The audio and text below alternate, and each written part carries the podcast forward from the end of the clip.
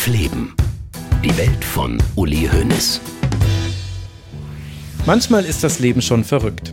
Im Dezember 2022 schiebe ich meinen schon ziemlich vollen Einkaufswagen im Slalom durch die Gänge. Es ist kurz vor Weihnachten und obwohl ich dachte, ich wäre zu einer guten Zeit im Supermarkt, ist es hier schon ziemlich voll. Überall Menschen, wenig Platz zum Durchkommen. Wie immer bekomme ich von der Außenwelt aber gar nicht so viel mit. In meinen Kopfhörern unterhält sich Conan O'Brien gerade mit seinem Freund Jack White und auf meinem Handy wartet eine Einkaufsliste fürs Weihnachtsessen darauf, dass der nächste Eintrag abgehakt wird. Kühltheke, Moment, was brauche ich noch? Sahne, Butter und ich blicke aufs Handy. Ach ja, Frischkäse. Ich lasse das Handy sinken, hebe den Kopf, will eigentlich den Einkaufswagen parken und schnell machen, doch da steht niemand Besonderes. Was habt ihr denn gedacht? Denn das Leben ist zwar manchmal ziemlich verrückt, viel öfter aber ganz normal und gewöhnlich. Die unbekannten Nummern sind wieder nur die Dorfoma und Lehrkräfte von der Grundschule. Bei Mr. Copydoc war ich schon ewig nicht mehr. Und als im Herbst Uli Hoeneß am Sonntagmorgen zu Gast im BR Stammtisch ist und darüber redet, wie das mit der Energiekrise ganz einfach zu lösen sei, bekomme ich das zum ersten Mal erst am Tag danach mit. Niemand hat mir die Zitate geschickt oder einen Link zur Sendung. Und das obwohl Uli Hoeneß auch nach der letzten Folge von Elf Leben in meinem Kopf sehr präsent war. Denn nach dem Podcast habe ich noch ein Buch aus meinen Recherchen gemacht, das jetzt herausgekommen ist. Aus Liebe zum Spiel. Uli Hoeneß, das Geld und der deutsche Fußball. Erschienen bei DTV. Das ist der Grund, warum heute wieder der Mittwoch ein Uli-Tag ist. Denn es ist ein guter Moment, euch das Buch vorzustellen und darüber zu sprechen, was nach elf Leben noch so passiert ist aber nicht alleine, sondern mit einer Person, ohne die Elf Leben niemals so geklungen hätte, wie ihr es dann gehört habt. Wer das ist, erfahrt ihr gleich. Ihr wisst doch, ich liebe Cliffhanger. Jetzt aber bitte erstmal räuspern, Stimmbänder aufwärmen und dann mitsingen, egal wo ihr seid. Und bitte.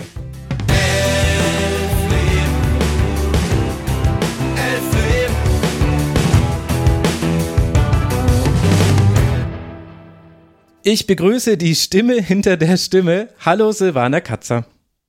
Hallo Max Jakob Ost. Wie schön. Hast du eigentlich deinen Namen schon gesagt jetzt? Nee, habe ich nicht. Das müssen die Leute selber rausfinden in der, in der allerletzten Folge. Außerdem dachte ich, ich mach's wieder falsch und dann kannst du wieder sagen, habe ich dir das nicht anders beigebracht in Folge 4? Vier, genau. Bei Folge 4 haben wir ja angefangen.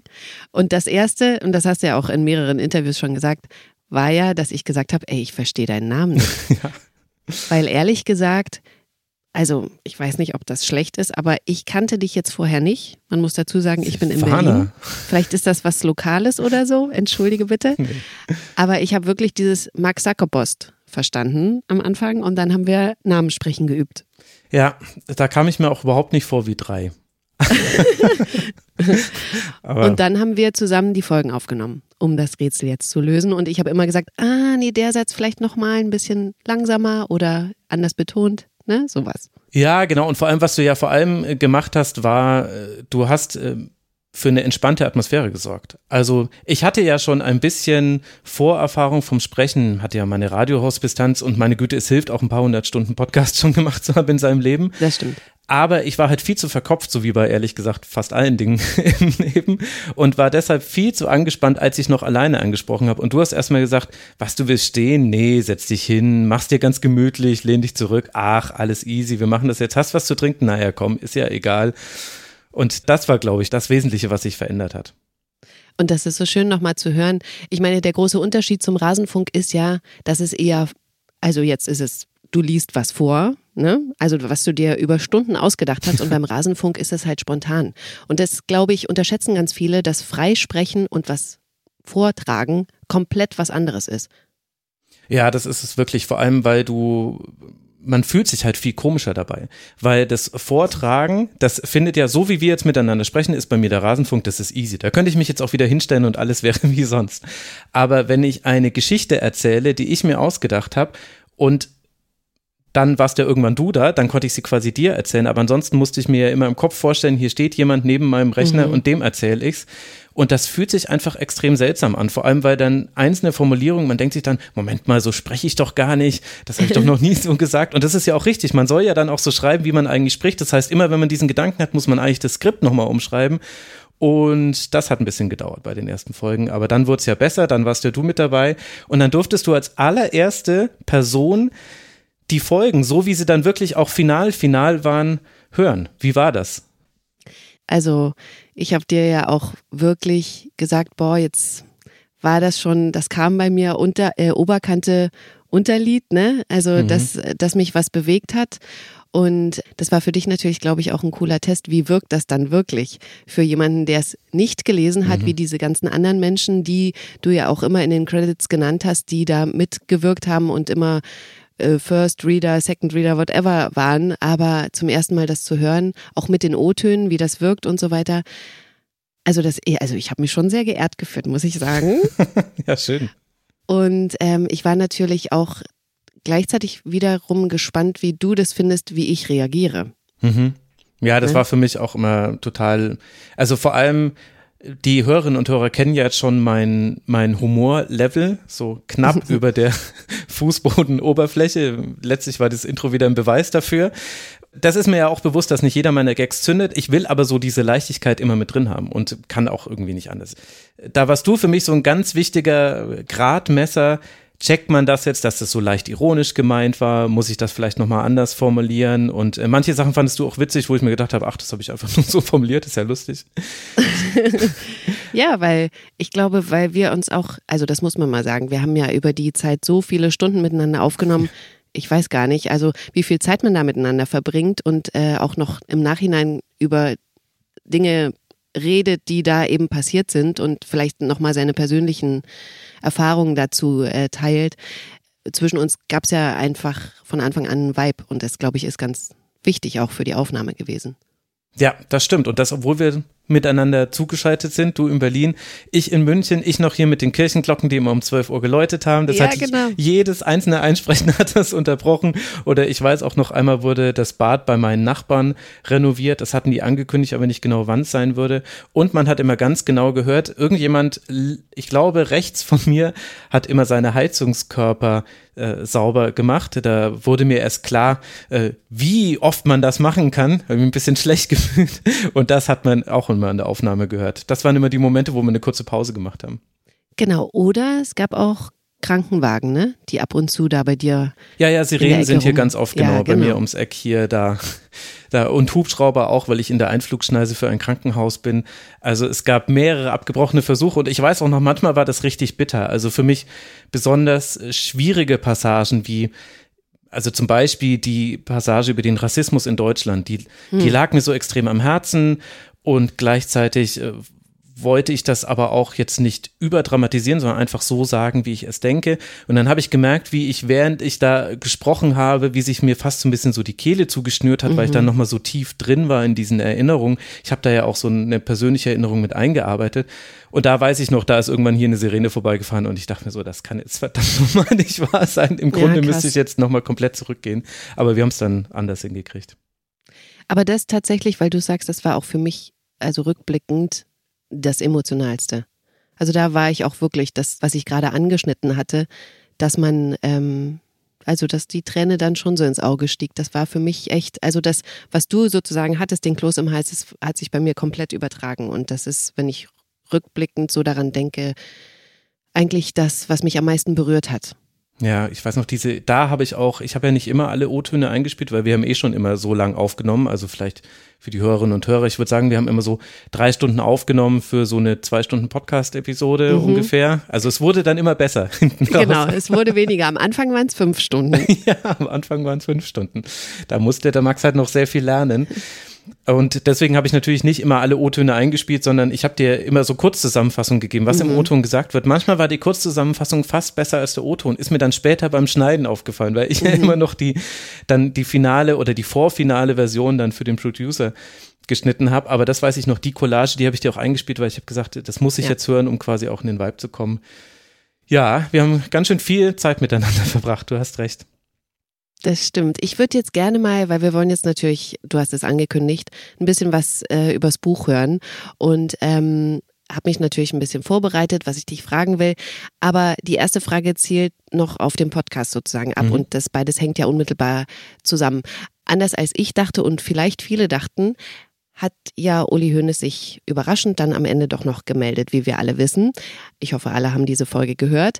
Was mich jetzt interessieren würde, ist, ob Uli Hoeneß sich danach nochmal gemeldet hat, nachdem seine Folge sozusagen draußen war.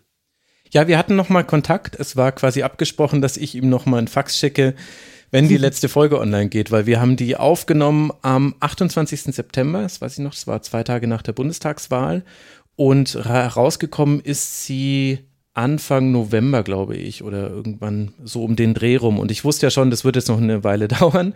Deswegen habe ich ihm gesagt, ich kann jetzt noch nicht sagen, wann es rauskommt. Und dann meinte er, ja, dann schicken Sie mir doch einfach nochmal einen Fax. Und dann können wir auch noch mal ein paar andere Dinge bereden, die unter anderem mit dem Buch zusammenhingen. Also ah. bin ich tatsächlich an dem Tag, an dem die, die Folge veröffentlicht wurde, ich glaube morgens um sechs haben wir sie, glaube ich, live geschaltet, bin ich dann wieder zu Mr. Copydoc gelaufen, habe ihm meine Elf-Leben-Tasse geschenkt, die steht jetzt bei Mr. Copydoc, ich hoffe in der Privatwohnung.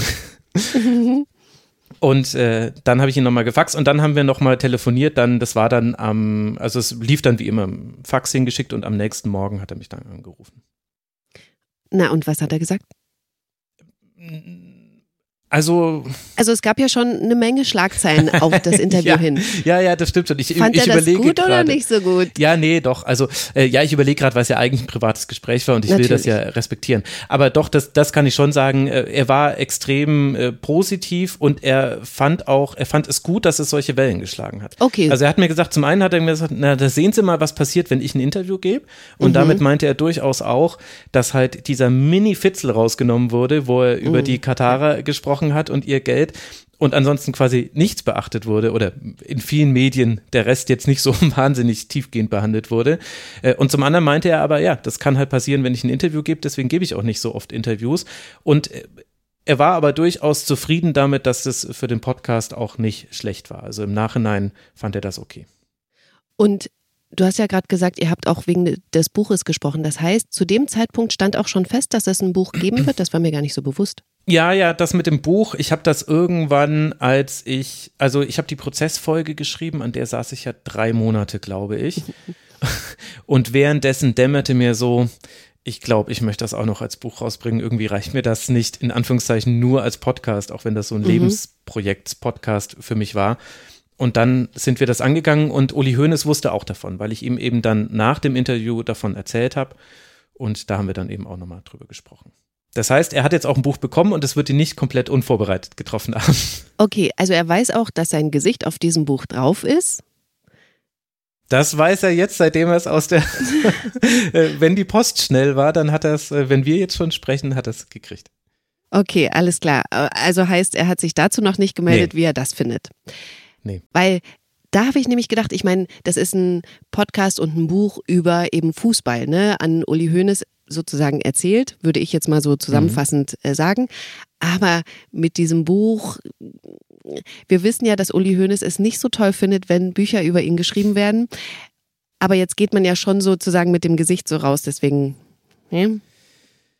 Ja. Kann ich mir vorstellen, dass er dazu eine Meinung hat, aber. Das kann ich mir auch vorstellen, ehrlich gesagt. Es war auch mhm. nicht unbedingt alles, also ich hatte da durchaus auch eine Meinung zu. Okay. Ich bin sehr happy jetzt mit dem Cover, aber im ersten Moment hat mich das tatsächlich auch irritiert, weil eben ganz wichtig ist zu sagen, es ist keine von Uli Hoeneß autorisierte Biografie dann hättet ihr mich nämlich auch schon, beziehungsweise hättet ihr nicht mich, sondern Uli Hoeneß wäre dann schon überall gesessen, um Promo dafür zu machen, sondern es ist eben ein Buch über Uli Hoeneß. Ähm, eigentlich wird es ja auch deutlich, weil äh, sein Name Uli Hoeneß kommt schon direkt im äh, im ersten äh, Untertitel vor und dann ist ja klar, sonst stünde ja ich über mein Leben und dann wäre auch der Titel anders. Aber ja, es ist nicht autorisiert und äh, ich bin auch sehr gespannt, ob ich noch mal was von ihm höre. Also ich sag mal so, Silvana, ab jetzt sind die unbekannten Nummern dann vielleicht doch nicht immer nur meine Dorfoma und die Lehrkräfte. Du wirst uns das äh, vielleicht bei Twitter äh, wissen lassen. Ja, mal gucken. Ne? Aber apropos Twitter, wer dich da verfolgt, der weiß, dass ganz viel vom Podcast nicht ins Buch gepasst hat und dass einiges weg musste. Wen willst du denn jetzt eigentlich mit dem Buch ansprechen, weil die Podcasthörer kennen ja die Geschichte. Ja, ich glaube alle, das stimmt. Der Theorie nach kennt man alles, aber sogar mir ging es so, und ich habe ja das Ding geschrieben, als ich die Fahne Korrektur gelesen habe, habe ich mir gedacht, ach ja, stimmt. Ach ja, stimmt. Ach, das ah, hatte ich okay. ja auch erzählt. Also es war wirklich so, obwohl ich seit Jahren in diesem Stoff lebe, dass ich selber noch erstaunt darüber war, wie viel eigentlich in dem Buch drin ist und wie viel auch im Podcast drin war. Deswegen glaube ich und hoffe zumindest, dass es auch für die Podcast-Hörerinnen und Hörer interessant ist, weil es halt nochmal kompakter ist und ehrlicherweise es ist, glaube ich, leichter zu konsumieren. Also der Podcast ist das emotionalere von beiden, weil man hat die O-Töne, man hat die Musik, man mhm. hat die Atmosphäre und man hat auch den Max-Handlungsstrang, der ist im Buch zwei Absätze lang. Da werden okay. alle Podcast-Hörer nur schmunzeln, wenn sie das sehen. Aber man braucht halt 30 Stunden, um diesen Podcast zu hören. Und ich kenne auch viele Leute inzwischen, die mir gesagt haben, dass sie Elf Leben mehrmals gehört haben, weil es eben so dicht war. Und das, glaube ich, ist echt der große Vorteil vom Buch. Hier hast du es viel kompakter, du kannst schneller mal zurückblättern, es dir nochmal schnell überfliegen und es ist eben auch kürzer alles. Also der Bundesliga-Skandal, der sind hier, glaube ich, anderthalb Seiten. Das waren im Podcast sieben, acht Minuten. Und trotzdem ist es aber nicht so, dass man das Gefühl hat, oh, mir fehlt hier was, weil es kommt ja direkt danach schon die nächste Geschichte und die nächste Geschichte mhm. und die nächste Geschichte. Also es ist fast so ein Almanach irgendwie so ein bisschen geworden. aber sag mal, gibt's was, was ganz neu drin ist? ohne es jetzt natürlich zu erzählen, aber also ich habe schon Dinge umgeschrieben und auch Dinge mhm. ergänzt. Vor allem in den okay. früheren Kapiteln sind so die Gesellschaftsbezüge, die ich dann später gemacht habe, so ab Folge 5 eben kamen die oft da. Äh, das habe ich mich ja in den ersten Folgen einfach noch nicht getraut, weil ich mir gedacht habe, warum soll jetzt irgendwie ein also jetzt bin ich 37, damals war ich glaube ich 35 Jahre alter Dude, den Leuten irgendwie erzählen, wie Deutschland in den 70ern so war. Später kam dann raus, nee, mögen die Leute, na gut, dann erzähle ich es mhm. euch halt. Und das ist jetzt zum Beispiel im Buch mit drin. Und äh, was mir auch aufgefallen ist, war, dass die Gesprächspartnerinnen und Partner, die ich ja hatte, und das waren ja über 40, die sind ganz anders im Buch eingebunden als im Podcast. Und ich würde gar nicht entscheiden können, welches von beiden besser ist. Also beides irgendwie hat so eine ganz eigene Qualität. Im Podcast hörst du halt Christoph Daum, wie er drei Minuten lang erzählt, Mensch, wir sind an die Bayern nicht rangekommen und dann haben wir uns diktatorische Maßnahmen überlegt. Und im Buch ist es logischerweise nur so ein kurzer Satz, weil ich muss mir dann die Essenz seines O-Tons rausnehmen. Ich kann da ja nicht ellenlange Passagen machen. Und beides naja, ist aber und du hörst gut. halt die Emotionen nicht, ne? In welchem ja. Tempo und mit welcher Stimmlage er das sagt, wo man vielleicht noch mhm. mehr hört, okay, was fühlt er dabei? Ja, das stimmt. Und dafür ist es aber kompakter. Also man bekommt dafür viel schneller mit, worum geht's hier eigentlich. Und deswegen, also ich hoffe, dass das Buch dann schon so ist, dass es auch Podcast-Hörende gerne lesen werden. Ich habe es versucht, es so zu schreiben, aber so genau weiß ich das zum Zeitpunkt der Aufnahme zumindest noch nicht. Und Du hast ja gesagt, okay, das Kürzen fiel dir total schwer. Du hast mehrfach angesetzt. Mhm. Ich beziehe mich da eben auf Twitter-Postings oder Tweets, sagen wir, sagt man ja. Ähm, was fiel dir besonders schwer, abgesehen vom Kürzen? Also erstmal war die grundsätzliche Entscheidung, ob irgendwie der Handlungsstrang, dass ich ihn zum Interview bekommen möchte, eine Rolle spielen soll. Mhm, okay. Denn es haben mir viele Leute gesagt, dass das den Podcast für sie besonders gemacht hat und deswegen dachte ich, das könnte dann auch etwas sein, was das Buch besonders macht. Und dann habe ich sehr viel Zeit.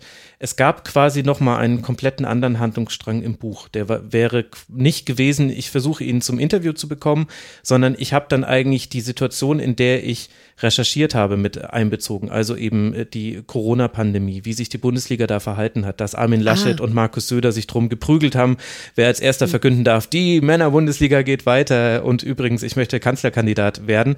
Äh, das habe ich alles äh, mit reingestrickt und es dann aber letztlich doch alles wieder rausgestrichen. Da ist leider Ach, sehr viel geschriebener Text dann doch wieder verloren gegangen, weil ich eben gesehen habe, dass es zu viel Inhalt ist dass, äh, und man kann ein Buch nicht auf 600 äh, Seiten schreiben, also zumindest nicht ein solches Sachbuch, das wäre vermessen, das so, war schon okay. klar. Na, ich wollte gerade sagen, bei Herr der Ringe oder was, das ist doch alles Ja, ja, so Herr lang. der Ringe geht schon, aber das ist, äh, also äh, wäre ein bisschen schwierig geworden und das, da verstehe ich dann auch, dass es auch dann Lesende vielleicht abschrecken würde. Nee, und dann habe ich tatsächlich dann diesen aktuellen Strang dann am Ende rausgenommen, weil ich nämlich dann das Gefühl hatte, zum einen hat es immer wieder abgelenkt, also es war schwieriger dann quasi dem eigentlichen Hauptstrang zu folgen. Das ist mhm. anders als in einem Podcast, wo es eigentlich gut tut, wenn man mal so kurz eine andere Geschichte erzählt bekommt, damit man sich wieder konzentrieren kann. Im Buch ist es anders, weil da höre ich einfach auf, wenn ich nicht mehr konzentriert bin und lese dann weiter. Ja. Und das andere war, dass ich fand, es wirkte ein bisschen prätentiös. Und das war ja auch schon in Elf Leben so eine Gratwanderung, wenn ich immer von mir erzählt habe und man sich denkt, warum eigentlich? Was soll denn das alles? Und das fand ich im Buch noch viel krasser, weil ich da ja auch nicht so Witze über mich machen konnte und das alles so ein bisschen so abfedern konnte. Ja, so wichtig war es jetzt gar nicht, aber ich weiß, es interessiert euch, deswegen erzähle ich es euch. Deswegen ist da viel Text, den ich nochmal geschrieben habe, nochmal gestrichen worden. Das hat ein bisschen wehgetan. Mhm.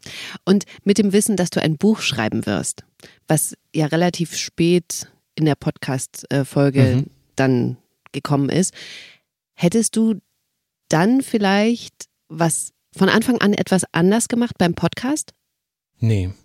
Okay. Nee, gar nicht, weil der Podcast war der Podcast. Und ich denke ja immer sehr in Medienform. Also es war ja auch ganz bewusst, dass ich einen Podcast gemacht habe und kein Buch und dass ich keine Fernsehdoku oder so hätte machen wollen, weil mir die Form des Erzählens eben extrem wichtig ist. Deswegen glaube ich, wäre der Podcast ganz genauso geworden. Okay. Hätte ja sein können, du hast im Nachhinein gemerkt, ah, da hätte ich schon mehr geordnet. Also im Sinne von, dass die Geschichte kommt dann da rein, weißt du, um ein bisschen Zeit zu spannen oder das, was du gerade erzählt hast, um die Max-Geschichte schon mal zu trennen im Skript oder so. Nee, da kennst du meine Ordnung hier, meine digitale Ordnung schlecht. Du siehst meine analoge Ordnung, die ist ausbaufähig an manchen Ecken, zumindest in meinem Büro aber digital bin ich sehr strukturiert und da habe ich beim Buch auch extrem von profitiert, dass ich immer alles sofort gefunden habe und zwar bis auf die mhm. Minute. Also ich habe ein Zitat und dachte mir, im Moment hat er da nicht zwei Minuten vorher noch was gesagt, was ich im Podcast zwar nicht verwendet habe, aber im Buch vielleicht interessant sein konnte. Und dann hat es mich in der Le Regel eine Minute gedauert, um das irgendwie von meinem Server zu ziehen und die entsprechende Passage nochmal hören zu können. Da war ich sehr froh, dass ich immer ganz, ganz fleißig beim Ablegen aller Dateien war. Und jetzt mal wirklich, also das ist vielleicht die ehrlichste Antwort. Ist dir beim Schreiben des Buches ein Fehler im Podcast aufgefallen? Ja, doch, doch, doch, doch. Ach. Wir haben, wir haben, ich habe bei Jürgen Klinsmann mal gesagt, dass er in Florida gewohnt hätte. Und das ist natürlich Quatsch, er hat in Kalifornien gewohnt. Ah. Und es kann sein, dass wir das in letzter Sekunde auch noch rausgenommen haben. Also es kann sein, dass es ein Fehler war, der nie gehört wurde, weil es jemandem im Faktencheck aufgefallen ist oder irgendjemandem. Ich glaube mich aber gerade zu erinnern, dass mir auch ein Hörer das mal geschrieben hat. Das war tatsächlich ein total peinlicher Fehler, weiß ich auch gar nicht ehrlich gesagt, wie der passiert ist. Aber so ist das halt manchmal. Aber ansonsten war ja auch alles mehrfach gecheckt. Nee, fällt mir jetzt nichts ein. Okay. Ja, ich habe gedacht, weißt du, wenn man dann nochmal darüber nachdenkt und irgendwelche Schlüsse zieht, Bögen, dass man plötzlich dann auf was ganz anderes kommt, weißt du, so aber nee, gut, auf was wir ganz wissen anderes ja, du nicht, zerdenkst ja ganz viel vorher. ja gut, aber es gab durchaus den Fall, also das Interessante ist, äh, dass es die eine Episode gab, wo Uli Hoeneß ähm, Chef der DFL, der Deutschen Fußballliga werden wollte. Und das habe ich ja auch erzählt, weil ich das auch sehr interessant fand. Und darauf mhm. wurde er dann später in einem anderen Podcast interessanterweise angesprochen mhm. und konnte sich an nichts mehr erinnern. Und das war schon krass. Und dann, und dann bin ich so, also mir ist heiß und kalt geworden, ich in mein mhm. Archiv gegangen und dann habe ich aber gesehen, okay, gut, hier sind zwei Interviews in zwei verschiedenen Medien mit Uli Hoeneß, wo ihn die Leute fragen, einmal im Münchner Merkur, einmal in der Süddeutschen Zeitung, ja, hier, Sie wollen ja jetzt DFL-Chef werden, wie haben Sie sich denn das gedacht?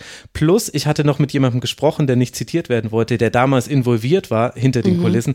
dann dachte ich mir, naja, okay, gut, also das muss schon so passiert sein, ansonsten stimmt es nicht hier. Aber im ersten Moment dachte ich mir, das kann ja jetzt gar nicht wahr sein. Krass. Kann ich mir total vorstellen, wie man plötzlich denkt, oh mein Gott. Ja. ja. Mega Bug. Aber weil du es gerade gesagt hast, hast du für das Buch nochmal neue Interviews geführt? Nee, neue Interviews musste ich nicht okay. mehr führen. Aber ich habe okay. zum Teil Dinge, die im Podcast nicht gelandet sind, aus den Interviews fürs Buch dann verwendet. Ah, also haben wir da eben noch mal ein bisschen mehr. Ja, es ist jetzt Wert. aber nicht so, dass es, glaube ich, äh, alle sofort okay. merken. Und sag mal, haben dich bestimmte Stories beim Schreiben fürs Buch noch mal neu oder anders emotional mitgenommen? Nee, emotional eher weniger. Also ich fand, dass es im Buch noch viel wichtiger war, die Schwerpunktsetzung richtig zu machen. Weil zum Beispiel so etwas wie die Freundschaft zwischen Paul Breitner und Uli Hoeneß, die wurde ja im Podcast logischerweise sehr lange erzählt. Im Buch hätte das ganz komisch gewirkt, wenn ich da über mehrere Seiten erzählte, Mensch, waren die gute Freunde und dann haben sie zusammen gewohnt mhm. und dann haben sie noch das gemacht. Deswegen ist das im Buch total reduziert. Und aber so etwas wie zum Beispiel die Passage zum Rassismus in Deutschland, die ist ungefähr gleich lang geblieben. Mhm. Und sowas musste ich halt schon im Blick haben, dass die, die Verhältnismäßigkeit noch stimmt. Ich glaube, ich habe es ganz gut geschafft, aber über sowas habe ich ganz sicher sehr viel nachgedacht. Da schließt sich vielleicht auch die Frage an und das ähm, will ich auch nochmal stellen, das habe ich mir tatsächlich so vorbereitet. Gibt es denn was, was äh, dir im Buch besser gelungen ist als im Podcast, weil das Buch eben eine andere Darstellungsform hat? Ja, ich finde, dass ich, also die, Anfangskapitel, äh, seine Jugendzeit in Ulm und seinen Anfang mhm. beim FC Bayern. Also was dem Buch extrem fehlt, ist, ist die Ulmer Runde. Das waren für mich die heimlichen ja. Stars von Elfleben. Ja. Die fand ich so toll, auch mit ihrem Dialekt und genau. es war auch einfach so ein schöner Tag da. Und ich habe noch am Anfang versucht, das auch im Buch entsprechend darzustellen. Da habe dann sogar ich als als Autor nochmal stattgefunden und habe aber dann gemerkt, nee, das irritiert total. Man, man rechnet damit, jetzt geht's los mit Uli Hoeneß und dann geht der Typ aber da erstmal in irgendeinen so Tennisclub heim und erzählt, dass es da nach Schnitzel riecht. Mhm. Deswegen habe ich das dann doch rausgenommen. Das war schade, dass ich das rausnehmen musste, aber ich habe nochmal viel Zeit, auch Gedankenschmalz rein verwendet, so ein bisschen einzuordnen, aus welcher Generation Uli Hoeneß eigentlich kommt. Also, und das ist was, was glaube ich im Buch runder ist als im Podcast. Aus verschiedenen Gründen habe ich das im Podcast eben damals noch nicht gemacht, weil er ja nicht der einzige Familienunternehmer ist, der heute noch eine große Rolle spielt. Und da kann man gucken, wen gibt es denn sonst noch? Und da habe ich äh, jetzt auch nicht ellenlang, weil ist jetzt auch nicht der wichtigste Part, aber da habe ich nochmal viel nachgelesen, mich viel informiert über Familienunternehmer, von denen ich zum Teil auch gar nicht gehört habe, die Milliardenunternehmen führen und äh, da gibt's auch, da gibt's auch echt interessante Gestalten. Also bei einem ist nicht mal das ge genaue Geburtsjahr bekannt und die Pressestelle seiner Stiftung wollte mir nicht darauf antworten, weil er Wert darauf mhm. legt, dass Dinge nicht, mh, das ist so jemand, der eher in der nicht so gerne in der Öffentlichkeit stehen möchte. Mhm. Und äh, das war aber nochmal interessant zu sehen, dass es da eben so eine Reihe von wenigen Männern gibt in Deutschland, die heute noch ein Familienunternehmen besitzen, damit Milliarden Umsätze machen. Und Uli Hoeneß ist zusammen mit den Tönnies-Brüdern einer der bekanntesten davon. Aber das ist ein bisschen runder noch im Buch, weil ich das mit reingenommen mhm. habe. Und wie sehr fehlt dir eigentlich die Musik im Buch? Hast du sie beim Schreiben mitgedacht? Nee, lustigerweise gar nicht so sehr. Also ah. im, beim Podcast schreiben war das immer so ein ganz festes Element, weil man auch so, äh, also da habe ich ja auch dann genau bestimmt, welche Musik kommt wohin. Ab einer mhm. gewissen Folge war das ja quasi dann auch mein Job, auch das äh, zu machen, was ich ja gerne gemacht habe, weil ich quasi dann so ein bisschen den Vibe bestimmen konnte. Das war beim Buch gar nicht so, weil ich glaube, weil auch die O-Töne, also auch die Atmo-O-Töne fehlen. Also im Buch ja. ist es, dass ich sage, naja, und dann schießt Oliver Bierhoff 1996, Bierhoff äh, schießt das 2 zu 1. Und im Podcast hätten wir natürlich Bela Reti gehört, wie er sagt, ähm, ja, jetzt, äh, jetzt fällt es mir gerade gar nicht mehr ein, wie er es kommentiert, aber ich habe es noch genau im Ohr. Und das ist, das sind zwei komplett verschiedene Welten, auch wie man damit arbeitet. Und okay. ich glaube, auch deswegen hatte ich dann die Musik nicht mehr so präsent, weil ich musste, ich musste das irgendwie anders angehen, das Buch. Apropos hören, es gibt einen Podcast, aber das Buch ist anders, das haben wir jetzt schon gesagt. Wie sieht es denn aus mit einem Hörbuch? Nee, Hörbuch gibt es nicht, weil es ja den okay. Podcast gibt. Ja, gut. Ich wollte nur sicher gehen. Ich finde es auch, äh, fände ich ein bisschen schräg, aber ich, die Frage wollte ich trotzdem stellen. Ja, ansonsten hätte ich dich doch schon längst panisch angerufen, Silvana, ich muss mein Buch einlesen. Hast du mal eine Woche Zeit, dass du zuhören kannst, wenn ich mein Buch einlese? Ja. Und weißt du, ob es das Buch in verschiedenen Sprachen geben wird? Nee, also ist aktuell noch nicht geplant. Mhm. Wäre natürlich lustig. Also ich könnte mir ehrlicherweise schon vorstellen, dass eine englische Variante Sinn ergeben könnte. Dann könnte mhm. man eben die Geschichte der Bundesliga da noch ein bisschen dran erzählen. Aber vielleicht jetzt erstmal gucken, wie es in Deutschland so läuft. Ja, aber ich sehe es genauso wie du. Tatsächlich habe ich mir äh, überlegt, dass es, glaube ich, schon Länder gibt, wo das Interesse sehr groß sein könnte über das, was da drin steht, zu dem, was da drin steht. Ich wollte ähm, ja auch immer den Podcast nochmal auf Englisch machen. Das wäre irgendwie was? cool gewesen. Ja, das, also den hätte dann, hätte nicht ich sprechen können, weil uh, The German is talking English, uh, what is he doing? Yes. Uh, das hätte dann schon jemand anders machen müssen. Ich hätte dir auch nicht helfen können dabei. genau, da wären wir beide einfach völlig hilflos gewesen. Aber das hätte ich mir total gut vorstellen können, weil ja auch der englischsprachige Podcast-Markt nochmal ein viel größerer ist. Und ich glaube, es wäre gar nicht, also es wäre natürlich ein Aufwand gewesen, aber verglichen zu dem Aufwand für die deutsche Version, ein kleinerer, da dann äh, die Übersetzungen zu machen, das Skript ein bisschen anzupassen und dann eben zu sagen, hier, wir erzählen euch die Geschichte des deutschen Fußballs mit der, sagen wir einfach, bekanntesten Persönlichkeit des deutschen Fußballs. Tun wir einfach so, dass es keine anderen gäbe. Es hätte schon funktionieren können. Mal sehen, was noch äh, passiert, wer sich dem annimmt. Also gut. Ich, ich würde es jetzt gar nicht mal so für so unwahrscheinlich halten, ehrlicherweise. Das Buch heißt ja Aus Liebe zum Spiel, um das nochmal zu nennen hier. Wie viele verschiedene Ideen gab es denn für den Buchtitel? Oh Gott. Das war so fürchterlich, Silvana. Ich ja. Würd, ja, ich würde sagen, am Ende 30 bis 40 Ideen hatte ich. Uh, ja, was? ich habe in ganz verschiedene Richtungen gedacht und es war auch so schwierig, weil, weil es ja die Geschichte von Uli Hoeneß jetzt auch mit dem Wort oder dem Begriffspaar elf Leben ja auch schon ja. verbunden ist. Gleichzeitig aber, dass jemandem in der Buchhandlung gar nichts sagt, plus es ergibt auch wenig Sinn. Mhm. Also, und da habe ich in ganz verschiedene Richtungen gedacht und dann war es, die Schwierigkeit war, Elf Leben war ja für sich ein neutraler Titel und das war auch von meiner Seite aus extrem gewollt, dass nicht im Titel schon eine Wertung liegt. Und mhm. beim Buch war jetzt die Schwierigkeit, wohin soll das Pendel schlagen? Geht's, ist es ein kritisches Buch? Ist es ein differenziertes Buch? Ist es vielleicht auch ein unkritisches Buch? Also ich hoffe nicht, aber das, ne, je nachdem, welchen Titel du da nimmst, äh, setzt du da so eine unterschiedliche Tendenz und die Leute erwarten etwas anderes. Und aus Liebe zum Spiel ist dann hoffentlich eine Mischung geworden, weil es hat auch etwas Wohlwollendes und das habe ich ja auch im Podcast auch und das ist ja auch letztlich einer der wichtigsten Punkte, auf die ich am Ende hinkomme, dass ich das Gefühl habe, die eine große Sache, die Uli Hoeneß mit mir verbindet, oder mich mit Uli Hoeneß ist vielleicht die richtige Reihenfolge, bei allen Unterschieden, die wir haben. Und egal, wir waren uns ja immer uneinig. Er war immer ganz rechts, ich war immer ganz links. Also natürlich nicht politisch, sondern jetzt nur einfach von den Richtungen her. Aber das eine, was uns verbindet, ist, wir beide lieben einfach dieses Spiel Fußball. Und mhm deswegen habe ich das dann letztlich auch zum Titel genommen und es hat natürlich auch eine, noch mehrere Bedeutungsebenen. Es geht eben nicht nur um dieses Spiel, sondern auch noch um andere Spielmöglichkeiten. Okay, was mich wirklich noch interessiert, ich weiß, du bist, und das wissen alle Hörende, ein sehr bedachter Mensch. Wie, wie hast du denn letzten Endes, hast du ausgelost oder Stäbchen gezogen oder wie, warum? Wie nee, bist du zur Entscheidung gekommen? Zu, aus Liebe zum Spiel. Ich habe mich mit meiner Literaturagentin, der Imke, ganz liebe Grüße, sehr viel ausgetauscht und äh, habe dann noch andere Menschen mit einbezogen, die okay. die Elf Leben auch schon kannten. Aber am Ende war es dann ehrlicherweise so ein Gefühl. Also ich habe mich mit aus Liebe zum Spiel am Ende dann am besten gefühlt, weil ich das Gefühl hatte, das passt letztlich auch zu dem, wie ich dann am Ende das Buch beende. Und das war ja der große Unterschied zwischen Buch und Podcast, war ja, dass ich beim Buch das Ende schon kannte. Ja. Und deswegen war es auch irgendwie ganz anders, darüber nachzudenken und zu schreiben. Und ich konnte auch manchmal schon bei den ersten äh, Kapiteln äh, Dinge aus dem, aus dem Interview zum Beispiel verwenden. Wäre total Quatsch gewesen, wenn das, wenn ich dann, äh, ne, ich streite mit ihm irgendwie 15 Minuten über den Kirchvertrag und er sagt 20 mal Pay-Per-View.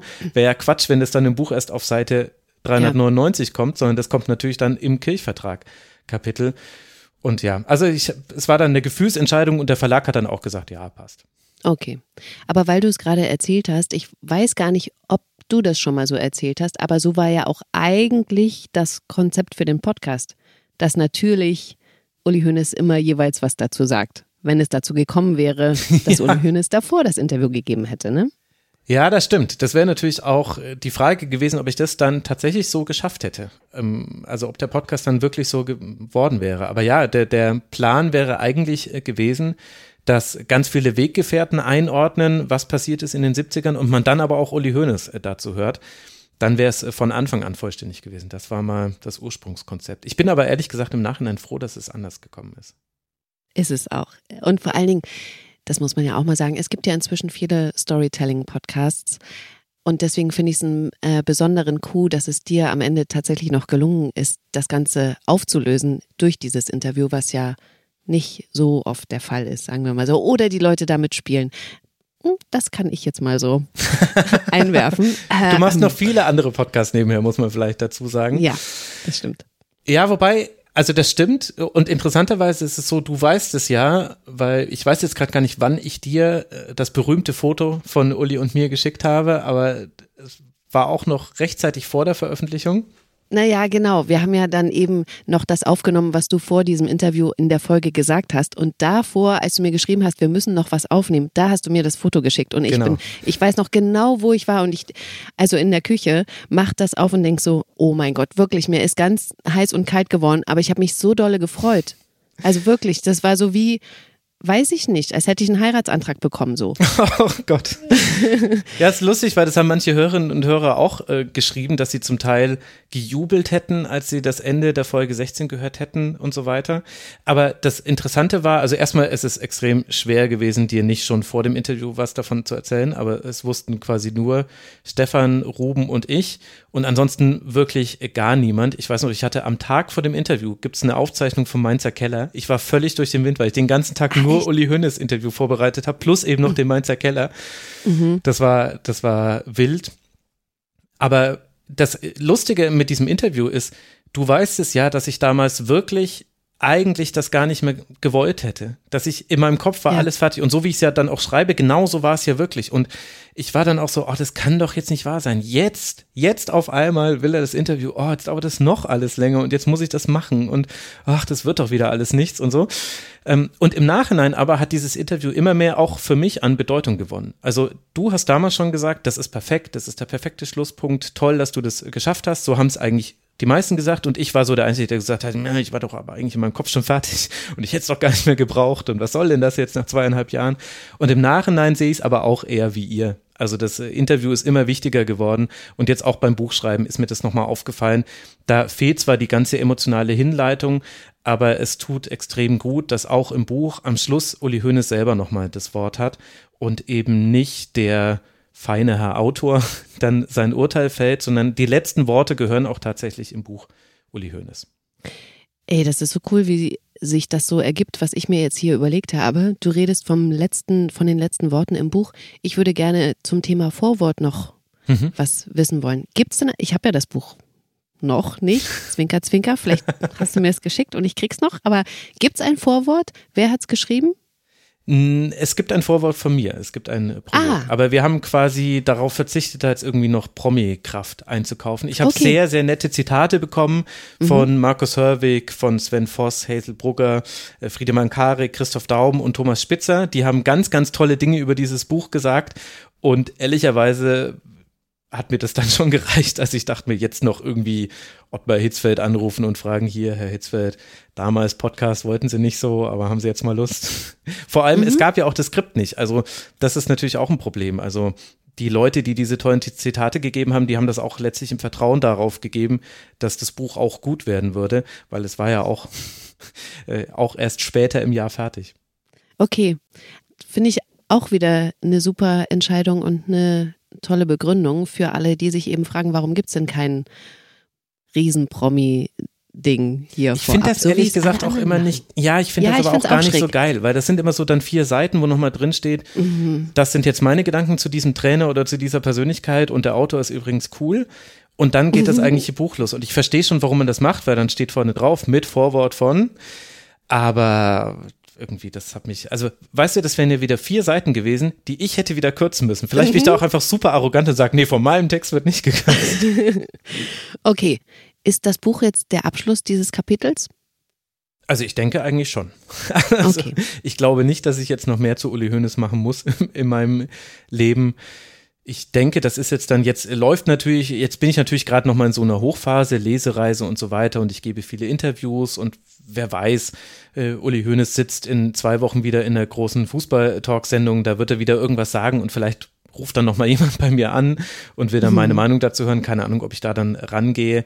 Aber äh, wenn sich das alles dann wieder so ein bisschen gelegt haben wird, dann reicht das jetzt auch noch mal. Und das hat auch dann Uli Hoeneß verdient, dass ich ihn dann mal in Ruhe lasse.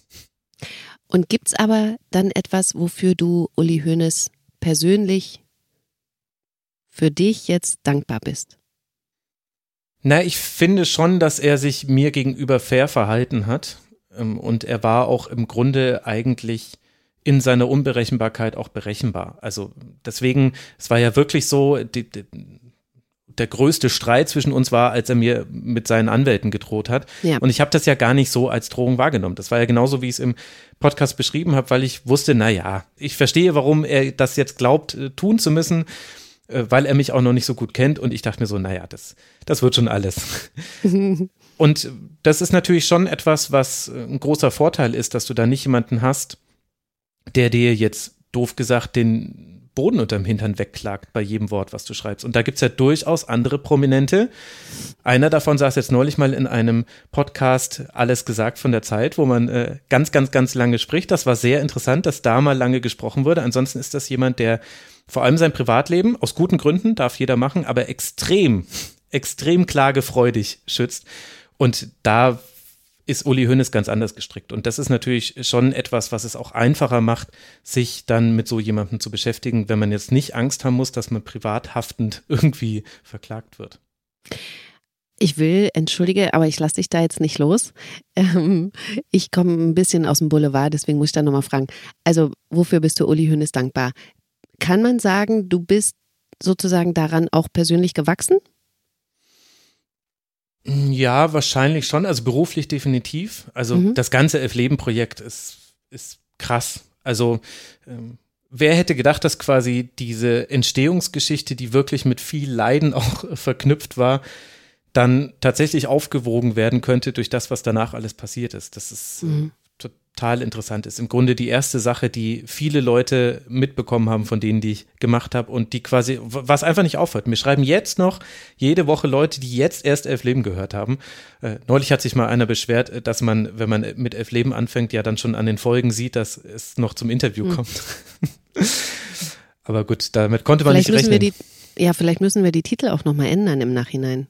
Können wir ja machen eigentlich. Ja, wobei Mount Everest jetzt auch gar nicht so eindeutig ist. Aber Vielleicht kann man das auch nicht erwarten, dass wenn man einen Podcast nach anderthalb Jahren, nachdem er vorbei ist, anfängt zu hören, dass man da dann nicht gespoilert wird, wenn man halt das die, stimmt. scroll halt die Episoden nicht runter, habe ich mir gedacht. Also vielleicht bin ich da Ah, ich weiß, ich habe eine Idee. Vielleicht können wir ja einfach die Reihenfolge ändern, also andersrum anzeigen lassen. Das könnten wir ja machen. Das könnten wir machen. Das besprechen wir jetzt hier nach dem Podcast nochmal. genau, das machen wir nochmal. Nee, also klar hat mir dieses Projekt sehr viel gegeben und dafür bin ich dann indirekt auch Uli Hoeneß dankbar weil ich nochmal was dazugelernt habe. Also so eine komplett andere Art zu arbeiten und journalistisch eine Geschichte zu erzählen. Das habe ich ja vorher so noch nie gemacht. Immer nur in meinem Kopf, mhm. ehrlich gesagt. Apropos dazugelernt, das wäre äh, hier jetzt auch meine letzte Frage. Und äh, weil ja auch die Lesetour ansteht und du vorhast, vor sehr vielen Leuten live zu lesen. Inwieweit hat der Podcast deine Art vorzulesen verändert?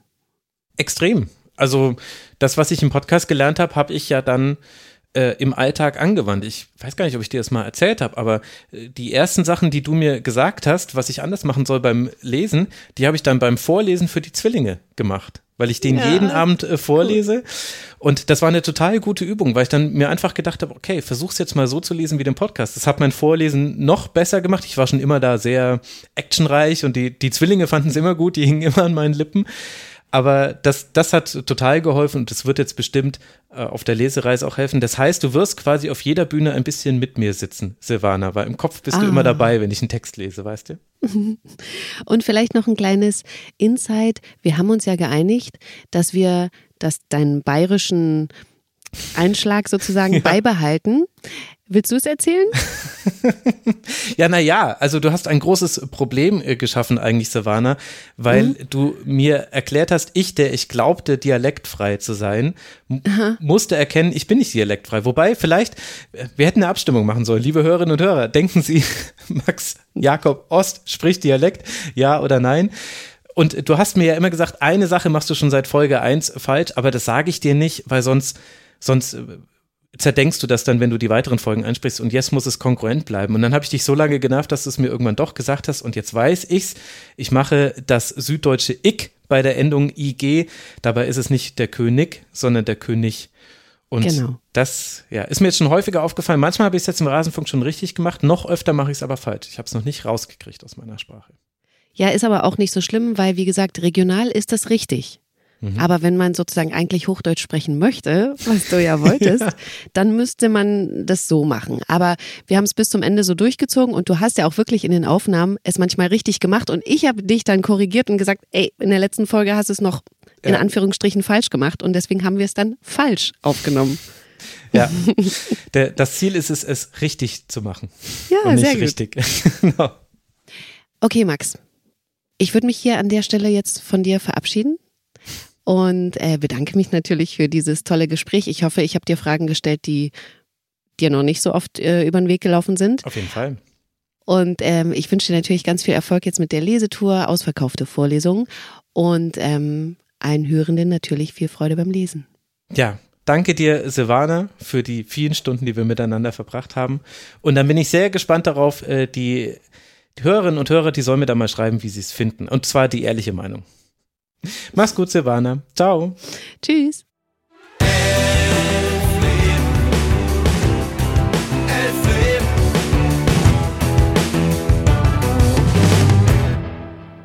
Elf Leben ist ein Audio Now Original, produziert von den Wakeword Studios in München.